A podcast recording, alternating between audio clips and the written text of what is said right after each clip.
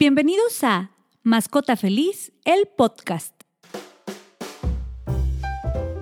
Yo soy Mayra Treviño, fundadora de Mascota Feliz. Si tú como yo amas a los animales, te preocupas por ellos y te gusta ayudarlos, este es un espacio para ti. Aquí encontrarás tips y consejos sobre la tenencia responsable y cuidado de los animalitos de compañía. Juntos aprenderemos de los expertos con los que hablaré de temas que nos interesan a todos los que tenemos mascotas. Para más información sobre este podcast, visítanos y síguenos en Instagram y Facebook. Nos puedes encontrar como Soy una mascota feliz. Comenzamos. Hola, qué gusto estar contigo nuevamente. En este episodio vamos a platicar sobre la primera vez que tu perrito o perrita visita al veterinario lo que necesita para estar sano, su primera revisión, vacunas, desparasitación y más. Nuestro invitado de hoy es el médico veterinario Daniel Altamirano, fundador de Provivet, una clínica donde puedes encontrar todos los servicios veterinarios para mantener sana a tu mascota. Provivet está ubicada en Santa Teresita, en Guadalajara. Hola, muchas gracias por aceptar mi invitación, Dan. ¿Cómo estás? Muy bien, gracias. Gracias por la invitación. Aquí estamos. Me da gusto. Para comenzar, quisiera que me platiques en qué momento es ideal llevar a mi perrito o a mi cachorro por primera vez a la veterinaria. Bueno, aquí lo ideal es en cuanto tú obtengas a tu cachorro, lo adoptes o de la manera que llegue a ti, lo ideal es este, contactarte con, con tu veterinario, hacer una cita y dependiendo de la edad, en qué momento es eh, el, indicado para hacer un chequeo general y ver qué es lo que va a necesitar para hacer ya sea su calendario de vacunación o simplemente una revisión. Entonces, lo ideal puede ser después del mes y medio de edad, este, que es cuando se pueden separar de, de la mamá, y ahí ya podemos empezar nosotros un calendario de vacunación. Ok. Perfecto. Entonces, lo primero es la vacunación o primero es desparasitación. Sí, dependiendo de la edad, un calendario se debe iniciar al mes y medio de edad, ya que es cuando bajan, este, la, bajan las defensas que la madre le pudo haber pasado. Este, y eh, es el momento ideal para iniciar nosotros un calendario de vacunación para crear un buen sistema inmune y este, fortalecerlo y también para, eh, para hacer su, su desparasitación. Ok. Y por ejemplo, ¿cuáles son las vacunas que necesita un cachorro? Mira, la primera vacuna, este, eh, también tenemos que checar la edad en la que llega. Este, eh, y la primera con la que iniciamos es con Parvo Corona, este, que es una de las las que más ataca a los cachorros. Y como te comentaba, iniciamos más o menos como el mes y medio su vacunación. O si ya llega un poquito más grande, pues iniciamos con la vacuna PUPI, que viene siendo parvovirus, coronavirus, distemper, adenovirus y parainfluenza, que es una vacuna quíntuple, pero ya es dependiendo de la edad. Y em, bueno, si por ejemplo yo adopté a un perro que ya es adulto, pero no sé qué vacunas tiene ni, ni nada, digamos, lo encontré, lo, recogí o lo rescaté de la calle. Ahí se le necesita poner... Esa es una muy buena pregunta, este, porque nos la topamos muy seguido. Este, eh, ahí por seguridad, tanto del, perro eh, y, del dueño, pues lo ideal es eh, poner las vacunas y desparasitarlo porque no, no le va a pasar absolutamente nada si ya estuvo previamente. Pero ya cuando llega a ti, tú tienes que iniciar con un calendario haciéndote responsable ya de, de ese cachorro este, y dándole un seguimiento. Y lo ideal es pues, poner sus vacunas y su desparasitación cuando llegue o cuando lo adoptes. Ok, exactamente, súper bien. Y por ejemplo, ya una vez desparasitado, ¿cada cuándo tiene que desparasitarse un perrito? Mira, lo ideal es este, desparasitar una primera vez. Lo ideal sería hacer un copro, ¿sí? Para ver este, si trae algunos parásitos. o em, se desparasita la primera vez eh, a los 15 días y ya después se puede hacer cada seis meses o cada cuatro si hay niños en casa. Todo esto nos lo va dando eh, el cliente, ¿sí? El, más bien el dueño del perro. Es, ajá, responsable, este, pero lo ideal es la primera vez que se, que se desparasita a los 15 días para romper con un ciclo, con un ciclo de, de parásitos, porque normalmente los parásitos atacan a los, a los eh, adultos, no, a los bebecillos. Entonces, a los 15 días es importante eh, volver a desparasitar para romper con un ciclo. Ok, ok, perfecto. Oye, hay enfermedades como que son muy comunes eh, que me gustaría que me platicaras de ellas. Por ejemplo, la enfermedad del moquillo. Moquillo. Moquillo es una, es una enfermedad este, es altamente transmisible este, es una enfermedad que ataca tres sistemas en el, perro. Este, es el, respiratorio, el digestivo y el sistema nervioso central. No lleva un orden, ¿sí? No lleva un orden. Este, cuando empieza a aparecer este, eh, los síntomas, este, pues lo ideal sería hacer una, un estudio directamente si hace sospecha del caso este, se transmite directamente de, otra mascota o de un lugar que ya estuvo previamente contagiado. Este, sí es altamente eh, contagioso y altamente maligno. Este, ah, mortal puede ser este, mm, cuando, ya se, cuando ya se presentan eh, o ya atacó dos o tres de los, de los sistemas. Eh, cuando, ya cuando llega al sistema nervioso central, es cuando ya tenemos un poquito más de problemas, es cuando el perro queda con algún tipo de tic nervioso este, o, o, o, con algún daño más severo. Ok, o sea, digamos que si no se atiende a tiempo, puede traer estas consecuencias ya de por vida. Así es. Sí, este, lo ideal es que, que si nosotros notamos a, a nuestro perro con problemas respiratorios, este, que tiene dificultad para respirar, alguna tos, este, y eh, esto eh, eh, también nos presenta algo de diarrea y le empiezas a notar como que una oreja se mueve o alguna parte de su cuerpo se mueve, este, lo ideal es traerlo a, un, chequeo y cuando está en etapas tempranas se pueden llegar a rescatar este, se pueden llegar a salvar. lo ideal no es dejar pasar mucho tiempo. Es por eso la importancia de, la, de la, vacuna, porque cuando nosotros ponemos la vacuna, este, vamos haciendo que el perro tenga anticuerpos para que combata la enfermedad si se llega a presentar. Y bueno, me imagino que el parvovirus es igual, algo parecido en cuanto de que si necesita la vacunación para prevenirla, pero en caso de que no le hayan puesto la vacuna, ¿cómo es el parvovirus? ¿Cuáles son los síntomas y qué consecuencias tiene esta, esta enfermedad? Bueno, mira, a diferencia del otro, este se enfoca más en sistema digestivo. Este, cabe mencionar que eh, esta enfermedad se da más en, perros cachorros. ¿sí? Los síntomas eh, normalmente son eh, diarrea, una diarrea eh, muy fétida, con un olor muy, muy fétido, este, mm, una diarrea sanguinolenta con algo de moco, ¿sí? este, y vuelvo a repetirlo, es, normalmente es más, más tendencia en cachorros. Okay. Y este, si se llegan a, también, como lo, lo, comentó, se, pueden llegar a, a tratar se llegan a tratar a temprana, a, muy temprano eh, diagnóstico, eh, se pueden llegar a salvar. Okay. Este, ya cuando dejan pasar demasiado tiempo, pues es, es muy, muy difícil.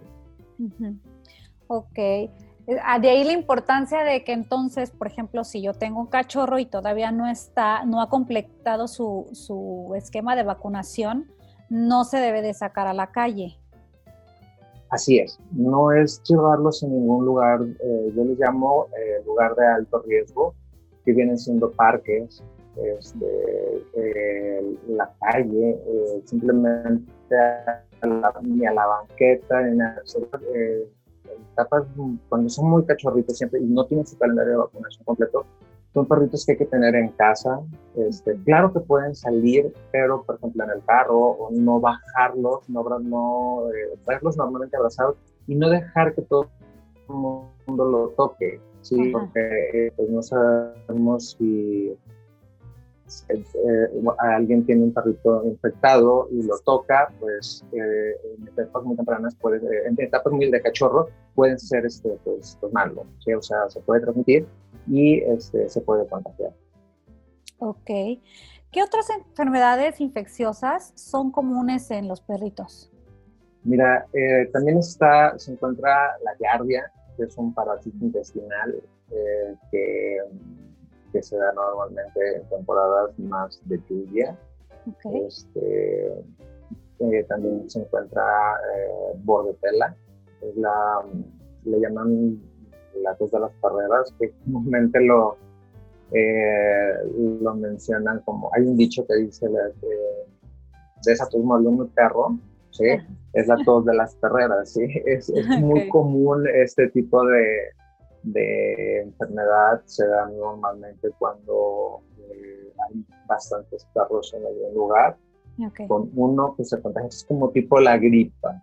¿sí? este, uno, con uno que, que, tenga, se empiezan a contagiar todos. Entonces, es por eso la importancia de, de vacunar contra, contra, bordetela y más con perros braquicefálicos. Los perros braquicefálicos son los perros chatos. Todos aquellos como boxer, bulldog francés, este, ajá, todos esos que tienen chatita su, su, cara, este, pues hay que estar vacunando. Eh, esta vacuna se recomienda cada seis meses. Este, ahorita es una época muy, muy buena para vacunar antes del temporal de, de, lluvias. Ajá, y, y, a los seis meses pues sería más o menos cuando empiezan frío. Entonces es, es una etapa muy buena ahorita para vacunar por defecto. Y yardia, obvio. Yardia. Ok. Sí, había escuchado también de Yardia que eh, muchas veces eh, ponen agua en los parques para todos los perritos que van, van a pasear ahí y pues en realidad no es tan, digamos, como tan salubre eso para tu perrito, ¿no? Porque no sabes si los otros perritos que bebieron agua de ahí, para empezar, están bien o están sanos y aparte si el agua que está ahí está limpia. Exacto, ese es el, medio, el, principal medio de, contagio. Este, los lugares donde llega un perro, toma agua este, y no está vacunado. Después llega otro, vuelve, toma agua y ahí es donde es el método, eh, es donde se contagia.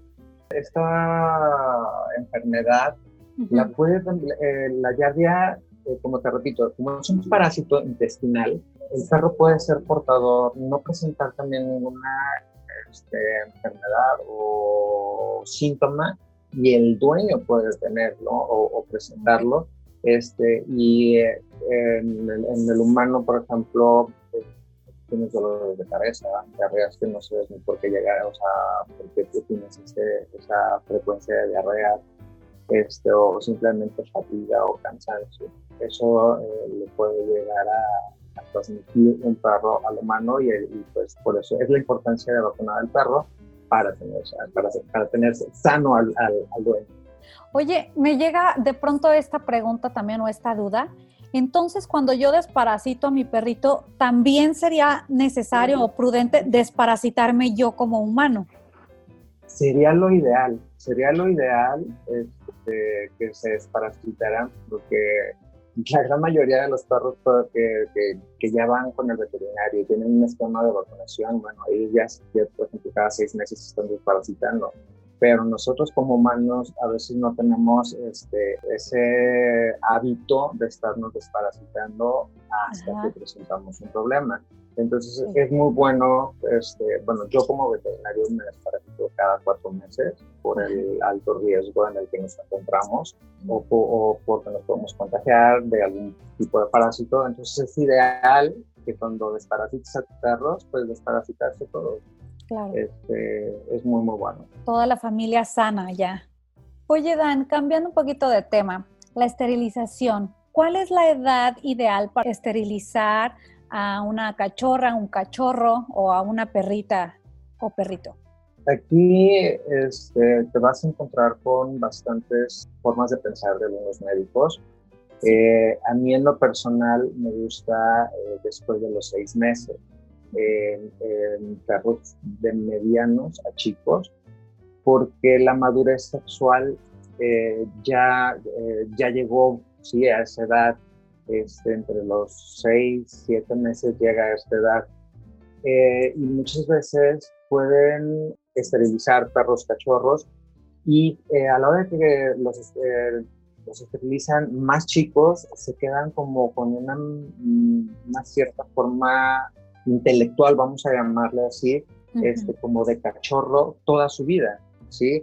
Entonces, este, es el principal, es una de las principales cosas que el perro no madura y, este, y es, es un eterno cachorro y es una vez que los perritos se pueden llegar a ser perros problema y andan de casa en casa o los sacan a la calle porque no los aguantan, porque nunca maduró no, no llegó esa madurez sexual este, o esa eh, madurez para, para entender las cosas del perro.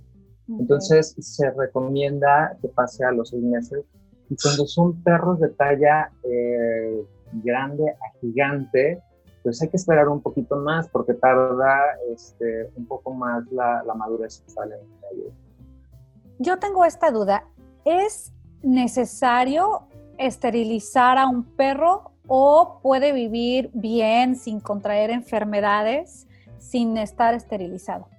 El esterilizar eh, te ayuda a evitar que, que se vengan problemas eh, derivados de eh, hormonas, ¿sí? porque a la hora que nosotros retiramos aparato reproductor, este, se, se, detiene toda esa producción de hormonas.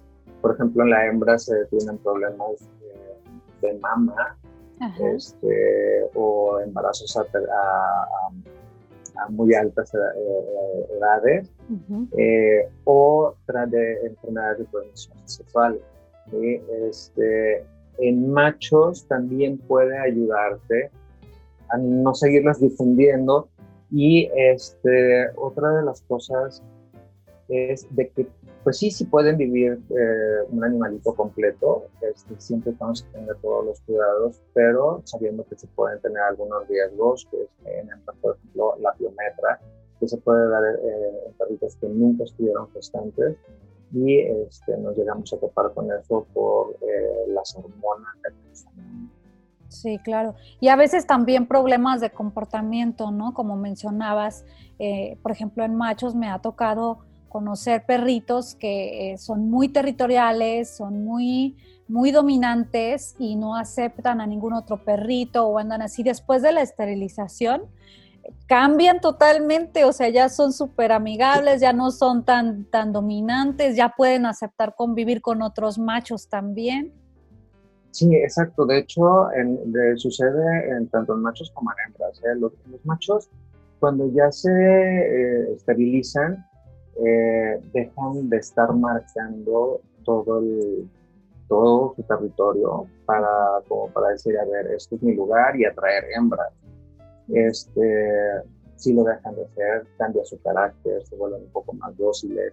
Este, las hembras, por ejemplo, eh, eh, hay, hay, hay, ocasiones que son como la hembra alfa y son pues territoriales, agresivas, todo eso sí, sí cambia, cambia mucho el, carácter. No es inmediato, no es magia. Este, más o menos después de que se, se, esteriliza, sucede a los cuatro o cinco meses que este, este cambio aparece. ¿Por qué? Porque todavía en el sistema eh, del perro eh, quedan algunas hormonas y hasta que las termine de eliminar, este, va habiendo toda esta serie de cambios. Sí, qué bueno que me comentas eso también para los, las personas que van a escuchar este episodio, porque hay veces que quieren ver ese cambio de que ya lo esterilicé, tiene dos semanas esterilizado y sigue igual. Es necesario, pues, es un cambio también en su cuerpo, un cambio a nivel hormonal, físico, y pues se va a ir adaptando. Así es. Sí, sí, sí, no es magia, es, eh, es una cirugía que lleva tiempo para que eh, si ese es el motivo por el cual lo están eh, operando por, eh, por agresividad, porque me está haciendo pipí por todos lados el perro y todo eso, hay que darles tiempo para que eliminen todo esto este, su cuerpo y empiecen a notar los, los cambios. Súper bien. Ok, bueno, pasando al tema de la higiene, ¿cada cuándo es recomendable bañar a un perrito? Mira, eh, yo tengo un dicho eh, que el perro más querido, el perro que puede estar contigo, dormir contigo y todo, es el perro que, lo mantienes limpio. Este, aquí lo puedes lograr de dos maneras. Con su cepillado diario, ¿sí? El cepillado diario es, es como el baño diario de él, el, el, baño que nosotros nos damos todos los días, el, cepillarlo eliminas pelo muerto y todo. Yo tengo bastantes clientes que vienen cada semana este, a su baño, eh, siempre y cuando, por ejemplo, lo bañen con productos para, para ellos, este, shampoo para ellos, enjuague para ellos, perfume para ellos. Este, se puede realizar este, cada semana siempre y cuando quede totalmente seco. ¿sí? este, eh, también se puede realizar cada 15, cada 20 o cada mes. Es dependiendo de, de, pues de la persona y este, del perro. Hay también perros que no se pueden estar bañando este, tan, tan seguido cuando eh, no quedan tan secos, ¿sí? O sea, si los llegan a bañar en casa, a veces los bañan y los, dejan, los dejan que se sequen y empiezan a aparecer este, honguitos este, o problemas en piel, ¿sí? Es por eso la importancia de cuando los traen aquí a, una veterinaria, este, se bañan y se secan y quedan totalmente secos, este, teniendo todos los cuidados. Eh, se puede realizar algunos baños en casa eh, y de repente, por ejemplo, eh, traerlo a la veterinaria para hacer su, o sea, un servicio más completo. la limpieza de oídos, corte de uñas, drenado de glándulas anales, este, ahora sí que eh, dejarlos como nuevos. Ok, sí, es importante también eso que mencionas, ¿no? Porque luego también de pronto puede ser peligroso que si yo lo baño en casa y le entro eh, agua en su, en su oído, le puede también traer problemas pues ya más graves como de algún honguito o alguna infección o algo por el agua acumulada ahí en, en su oído. Así es, por ejemplo la otitis. La otitis. Es uno de los ajá, un gran problema que tenemos, eh, porque los, de repente los bañan y les entra el agua a sus oídos y es cuando nos presentan este, esta inflamación, este enrojecimiento y de repente huele espantoso y es las orejas. Este, pues tenemos que tener con mucho cuidado cuando lo hagan en casa. Este, por ejemplo, puedan poner algún tipo de algodón seco para que no entre directamente el agua este, y de esa forma eh, pues evitar este tipo de problemas. ¿Y los dientes también se deben de lavar? Fíjate que este, sí, eh, en el primer año de edad, este, pues más que nada nosotros nos vamos dando cuenta de la edad del perro por los, por los dientes, ¿sí? Normalmente se va viendo como un acumulo de, de sarro, que este no es bueno, este, nosotros recomendamos la limpieza dental después de los, eh, del año, este, de una a dos veces, dependiendo. Hay algunas razas que son más propensas a formar sarro, como es un Yorkie, un Chihuahua, que tienen tendencia a perder los dientes a muy temprana edad. Un French Poodle también este, empiezan a perder su dentadura a muy temprana edad. Entonces, podemos evitarlo eh, haciendo una limpieza dental, eh, trabajando con algún aparato especial, limpiando pieza por pieza. Pero también existen algunos productos que se pueden poner directamente en el agua este, que son inoloros e insaboros y, este, y refresca el aliento y evita la placa, ¿sí? que normalmente nosotros lo mandamos después de una limpieza dental. Y también existen algunos tipos de cepillos que son como unos tipos de dales que se tienen que acostumbrar desde chiquitos para, para que te dejen irlo tallando, lavando y existen pastas de dientes especiales para perros. Súper bien. Eso es importante. Especiales para perro, no le vayan a querer poner de las de nosotros. sí, no, todo, todo siempre, eh, yo siempre lo que les recomiendo es que usen, si existen eh, cosas para perro es por algo, porque, por ejemplo, los champús son especiales con un pH diferente al de nosotros, con ciertos requerimientos diferentes que son beneficiosos para ellos es lo ideal en este caso, eh, siempre dar productos para mascotas. Oye, Dan, ¿y la alimentación? ¿Cuál es la alimentación ideal para un perro? Varía dependiendo de la raza, del tamaño, me imagino. La alimentación, lo ideal sería eh, ya sea un croquetas, este, dependiendo de la edad, este, existen croquetas de cachorro, croquetas de adulto, croquetas para perros senior, que, yo me encuentro muchísimo con que eh, tiene a veces el perrito 11, 12 años y sigue dando un alimento de adulto, ¿sí?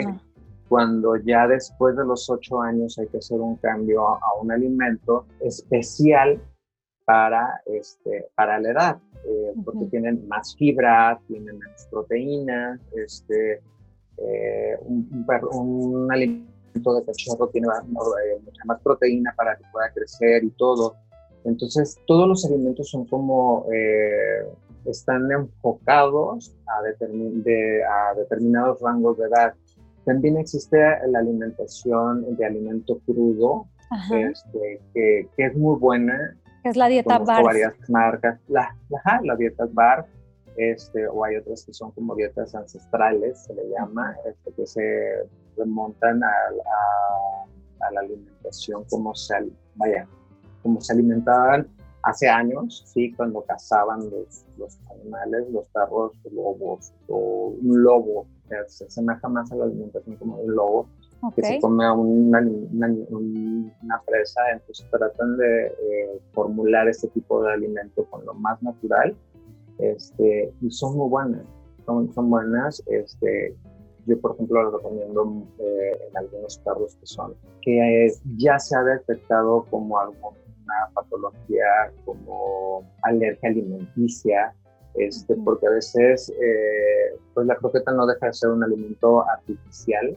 eh, enfocados en ellos, pero siendo artificial, de repente pueden, pueden poner algún colorante que el perro puede ser alérgico a él y este y de ahí es que luego la gente dice híjole es que le doy croquetas y le va fatal sí también existe este tipo de alimentación eh, que es muy buena. También por ejemplo perros con pancreatitis se recomienda y eh, yo así saqué a uno de los perros que tengo eh, tenía nada más con la, con la dieta bar y nos fue muy, muy bien. Súper bien. Y el agua, ¿cuánto, cómo debe de ser su consumo de agua? Em, por ejemplo, bueno, también es variado dependiendo del tamaño del perrito, pero lo ideal sería que tomaran agua de garrafón. Eh, sí, es, es ideal el, el, agua de garrafón. Lo ideal en perros, gatos, este, es que tengan el agua a libre acceso. Eso significa que la tengan todo el tiempo que puedan encontrarla. Este, mm, Si es de garrafón, es muchísimo mejor porque hay algunas zonas de la ciudad donde el agua pues está un poquito más sucia este, o no se tienen los, los suficientes filtros y este, hemos encontrado como que es el principal factor donde puedes tener algo de, parásitos. Y eh, en gatos, por ejemplo, ajá, en, en, gatos existen eh, algún tipo de, a ellos les gusta como el agua un poco más fresca eh, y existen como algunos tipos como fuentes y a ellos les gusta tomar de ese tipo de, agua. Sí, sí, así mis gatillas así son muy especiales también. sí, así es. Dan, después de, que ya lleve a mi perrito, ya está tomando o comiendo la alimentación necesaria para su edad, su raza, su tamaño, está bien físicamente, eh, está vacunado, ahí entonces cada cuándo tendría que llevarlo como a revisión de rutina. Normalmente lo pueden traer si ustedes ven algo anormal. Si ustedes ven algo anormal, lo pueden traer eh, a, una revisión sin dejar de lado un chequeo anual. ¿sí? Un chequeo anual ya cuando... Ajá, eso sería como lo ideal.